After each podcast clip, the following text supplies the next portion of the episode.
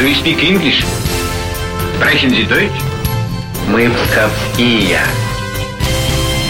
Знай наших. Всех приветствую. У микрофона Алина Махиня. Совсем скоро вся страна в 71 раз встретит одновременно и скорбный, и радостный День Победы. В годы Великой Отечественной войны в борьбе с немецко-фашистскими захватчиками на территории Псковского края пали сотни тысяч воинов. 159 наших земляков были удостоены звания Герой Советского Союза. О некоторых из них мы расскажем в ближайших передачах. И сегодня речь пойдет о великолукском герое Матвее Кузьмине, который совершил свой подвиг в возрасте 86 лет.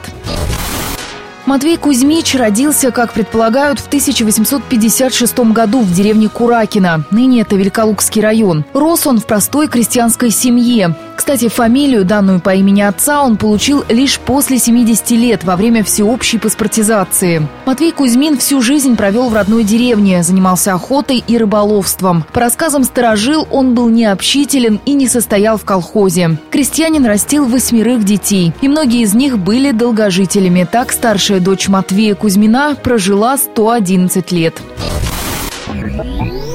Стать долгожителем самому Матвею Кузьмину не позволила война. Хотя перед наступлением немецких войск вся семья могла эвакуироваться в тыл. Однако, как рассказывает внучка героя Советского Союза Валентина Пугачева, он не позволил. Дед сказал, никуда, никто, ни на шаг, только по приказу армии. Все. И вот военкомат заберет, да, а так нет. Я никогда никому не уступлю и шаг своей земли. Вот если мне умирать суждено, то только здесь. Уже в августе 41 года немцы оккупировали деревню Куракина. Матвею Кузьмичу на тот момент было около 85 лет. В его доме поселился комендант, а все семейство выгнали в сарай. Наступил февраль 1942 года, и немцы потребовали, чтобы Кузьмин вывел их в тыл советских войск к деревне Першина. За это крестьянину пообещали денег и муки.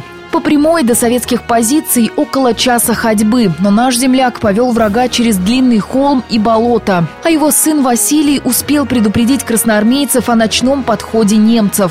Утром 14 февраля оккупанты во главе с Матвеем Кузьминым вышли к деревне Малкино, где их поджидал батальон стрелковой бригады. Оказавшись в засаде, немцы стали спешно отступать, застрелив своего пожилого проводника. По разным свидетельствам, тогда было уничтожено от нескольких десятков до 200 50 немцев. О подвиге самопожертвования великолукского крестьянина стало известно благодаря статье военного корреспондента, писателя Бориса Полевого. Вот что рассказала старший научный сотрудник Псковского музея-заповедника Марина Сафронова. Имя Матвея Кузьмина просто стало известно всей стране, действительно, потому что материал о нем появился, вот и сводка Софинформбюро, материал появился в центральной печати, в листовках, в плакатах. Вот у нас один из плакатов есть да. такой в музее. После широкой огласки героического поступка уроженца деревни Куракина было проведено дополнительное расследование. И спустя 20 лет после окончания Великой Отечественной Матвея Кузьмина признали Героем Советского Союза. Он стал самым старшим обладателем этого звания. Будущего героя сначала похоронили в родной деревне. В 1953 году его прах перенесли на братское кладбище Великих Луг. Подвиг Кузьмина, подобный тому, который в 17 веке совершил костромской крестьянин Иван Сусанин, был не единственным. В годы Великой Отечественной ради отчизны таким образом своей жизнью пожертвовали более 100 человек. Еще в 41 году немцев глубоко в лес завел Михаил Семенов из деревни Мухарева. Также поступила великолучанка Анастасия Дроздова. Сегодня на месте подвига Матвея Кузьмина на Малкинской высоте стоит обелиск. Памятник нашему земляку установлен и на московской станции «Партизанская», а имя великолукского крестьянина присвоено школе и нескольким улицам. Имена других героев, может, и менее известны, но это не умаляет их подвигов, ведь все они ценой собственной жизни спасали советских воинов.